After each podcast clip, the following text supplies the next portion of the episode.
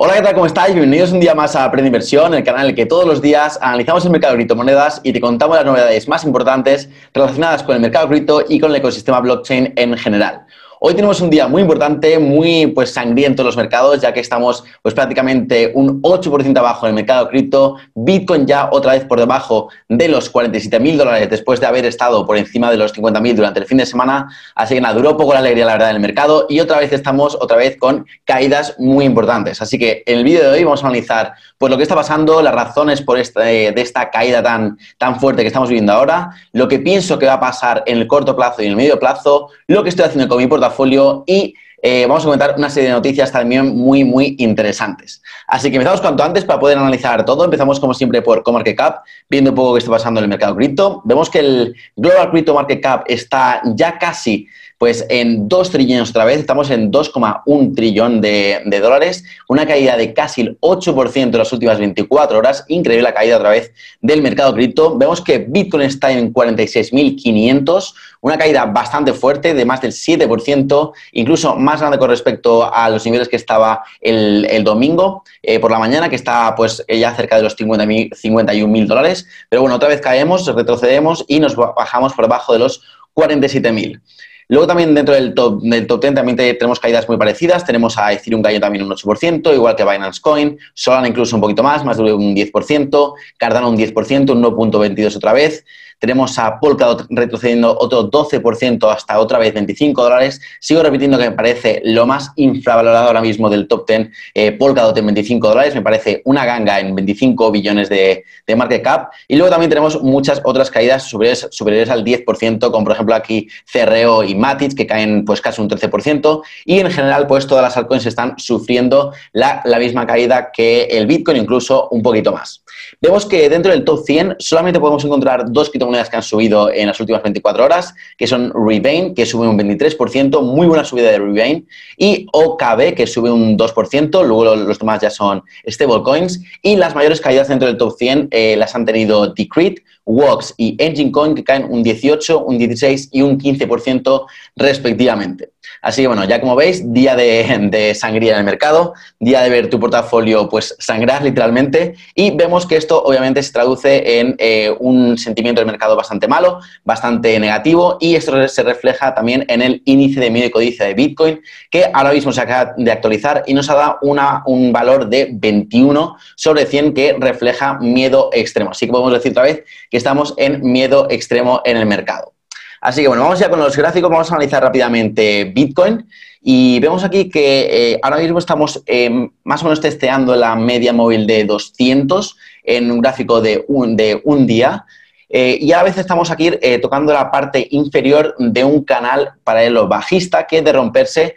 eh, yo creo que nos vamos a ir a los 40.000, la verdad. esto es más o menos por, esto es por análisis técnico, ¿vale? No veo aquí ningún soporte, ningún, ninguna zona que podamos pues marcarnos como objetivo para entrar antes de llegar a los 40.000, 41.000 más o menos, que yo creo que es un nivel bastante realista con todo lo que está pasando, que creo que nos podemos ir hacia allí. Entonces, la cosa es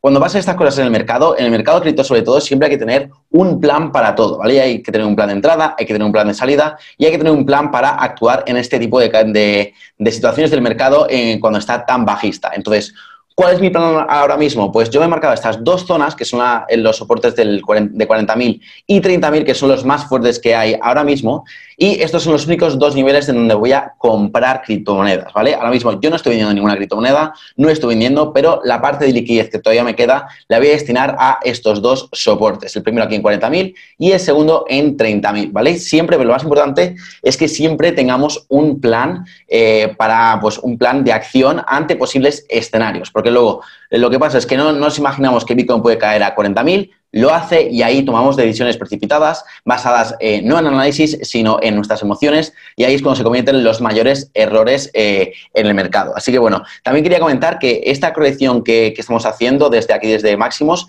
me parece un poco parecida, la veo un poco, encuentro similitudes con esta caída que vimos en, en septiembre, ya que es, una caída de tres ondas, de 1, 2, 3, aquí vemos que es 1, 2, 3 también y ahora estamos aquí medio lateralizando con incluso un, triple suelo que, hemos, que estamos haciendo. Veremos si lo aguantamos. Si lo aguantamos podría ser bastante positivo y ahora os comentaré un poco más tarde qué creo que puede pasar eh, también que tiene un poco que ver con esto. Pero si conseguimos aguantar aquí la, media móvil de, de 200 eh, y conseguimos romper esta línea de tendencia bajista, me parecería muy, muy, muy alcista para principios del año 2022, ya que lo vería bastante parecido a esta pues, cuña descendiente alcista que también rompimos en septiembre, no, perdón, en octubre, y nos dio pues un impulso alcista bastante, bastante fuerte en, los siguientes, en las siguientes semanas. Así que bueno, esto es lo que creo que puede pasar con Bitcoin. Ahora vamos a comentar un poquito pues, lo que está pasando, eh, lo que está provocando estas caídas y ahora lo que la atención del mercado ahora mismo está en el miércoles que eh, hay una reunión de la Reserva Federal en Estados Unidos eh, que va a ser sobre su programa de compra de activos financieros, ¿vale? Entonces, lo que se espera es que este programa de compras pues se reduzca un poco, que se reduzcan un poco las compras, sobre todo de aquí hasta marzo y termine este programa de, recompras. Y esto lo que pasa es que ejerce mucha presión sobre los activos de riesgo, como, por ejemplo Bitcoin. Por eso muchos están anticipando pues esta gran caída una vez que se confirme eh, pues esta reducción de la compra de activos por parte de la Fed.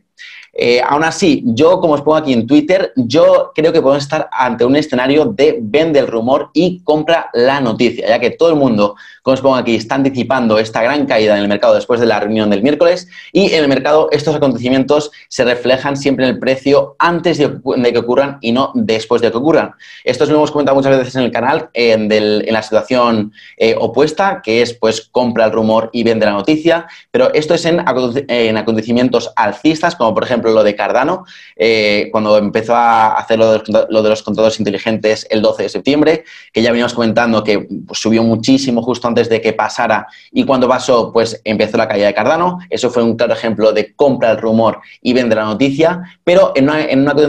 un acontecimiento, en un evento bajista, que supone que va a ser bajista, pues es justamente lo contrario. La gente vende el rumor y compra la noticia. La gente, por ejemplo, si tú piensas que que después de esta reunión de la Fed eh, va a bajar mucho el Bitcoin o va a ser muy perjudicial para Bitcoin, no te esperas a que ocurra y luego lo vendes, sino que lo vendes y ya pues cuando pasa, pues ya estás fuera del mercado, obviamente. Pues así es como piensan también las ballenas y así es como piensa todo el mundo que está en el mercado. Así que creo que esto ya puede estar reflejado en el precio, ya que llevamos una corrección, una corrección de más del 30% con respecto a los máximos que marcamos hace prácticamente un mes. Entonces yo creo que esto ya puede estar eh, pues reflejado en el precio y después de que se anuncie oficialmente pues esta reducción en la compra de activos por parte de la Fed, creo que podemos también ver un, eh, pues un reversal, un cambio de tendencia en, el mercado y no me sorprendería para nada, ¿vale? Esto no tiene por qué ser justo después de que se anuncie, pero me refiero que de aquí a que terminemos el año creo que puede haber un reversal bastante, bastante fuerte. Además hay que tener en cuenta que ya llevamos este retroceso del 30% de ese máximos y que se está hablando mucho de la season, de la, de la temporada de altcoins, pero tenemos que tener en cuenta que mm, a lo largo de la historia, el mercado cripto, siempre estas alt seasons, estas siempre temporadas de altcoins, cuando estas explotan, siempre nacen, siempre empiezan en momentos de pánico como el que estamos viendo ahora mismo en los mercados, ¿vale? Cuando el, mercado ya está subiendo, está alcista, estamos llegando a máximos, ahí no podemos hablar de, de season, no, podemos hablar de temporada de, de, de, altcoins sin tener previamente una corrección fuerte como la que estamos viendo eh, ahora mismo en el mercado. Así que no estoy para nada eh, pues bajista para el año que viene, creo que va a ser un muy buen 2022, eh, sobre todo los primeros meses, así que esto tampoco me está pues afectando mucho mentalmente, tampoco me estoy preocupando demasiado por estas, por estas caídas. También hay que comentar que hoy, eh, hoy lunes, pues el total de Bitcoin en circulación ha alcanzado los 18.899 eh, millones, lo que significa que ya se ha minado el 90% de la oferta total máxima de Bitcoin, que como ya todos sabemos es de 21 eh, millones. Así que bueno, cosas totalmente parecidas, o sea, totalmente pues opuesta a lo que es el dólar, ¿no? Que ya pues con estas políticas de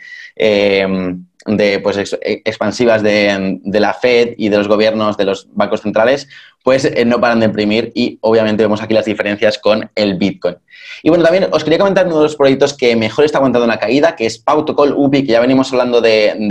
desde hace bastante, bastante tiempo en el canal y que últimamente está yendo bastante bien y que la semana, la semana pasada fue el proyecto dentro de la Binance Smart Chain que mejor se comportó eh, en cuanto a precio, ¿vale? En cuanto a rendimiento. Subió, pues prácticamente se dobló. Y eh, os quería comentar una cosa que pasó el otro día, bueno, prácticamente ayer, en el grupo de Telegram de, de UPI, de Pautocol, y es que el CEO subió una foto con Jordan Belfort, que es pues el, auténtico pues el lobo de Wall Street, en el que se inspiró la película El lobo de Wall Street, eh, y lo subió con una de las eh, pet tags eh, de, de Pautocol, que lo que, lo que permite básicamente es, pues, es un NFT que se lo puedes poner aquí a, tu mascota, a tu perro, a tu gato, lo que sea, y ahí tienes pues siempre la información, todo el data de tu, de tu mascota, siempre registrado en la blockchain. Es una de las líneas de negocio de, de que es una de las mejores, y parece que, que cuenta con el apoyo de Jordan Belfort, eh, aunque bueno, aunque realmente no, nunca lo vayamos a saber, a no ser que pues ponga algún tuit o algo, pero ya sabemos que Pautocol tiene muy buenas conexiones. Eh, esto lo de Jordan lo de Jordan Belfort yo no tenía ni idea, pero sí que sé que, por ejemplo, Gary Vee sí que conoce el proyecto y sí que lo apoya bastante, así que me parece que puede ser uno de los mejores proyectos de aquí a que terminamos el año seguro, porque ya está empezando con la campaña de marketing, parece que la van a instalar en Gate.io y en KuCoin de aquí a, que terminamos el mes de diciembre o incluso en enero, pero me parece que está cogiendo un momento increíble, sigue, sigue teniendo solamente un market cap de 22 millones y creo que esto fácilmente puede hacer un por 10 de aquí a unos meses. Así que bueno, esto me quería, lo quería comentar. Luego otro dato muy interesante que he visto hoy es que según los datos de CoinMarketFund, la capitalización de mercado de los fan tokens ha aumentado más del 60% desde junio a pesar de estas últimas caídas. Esto significa pues, un aumento de eh, más de 150 millones y esto creo que va a seguir creciendo ya que cada vez más instituciones deportivas, tanto en el fútbol como en, otras,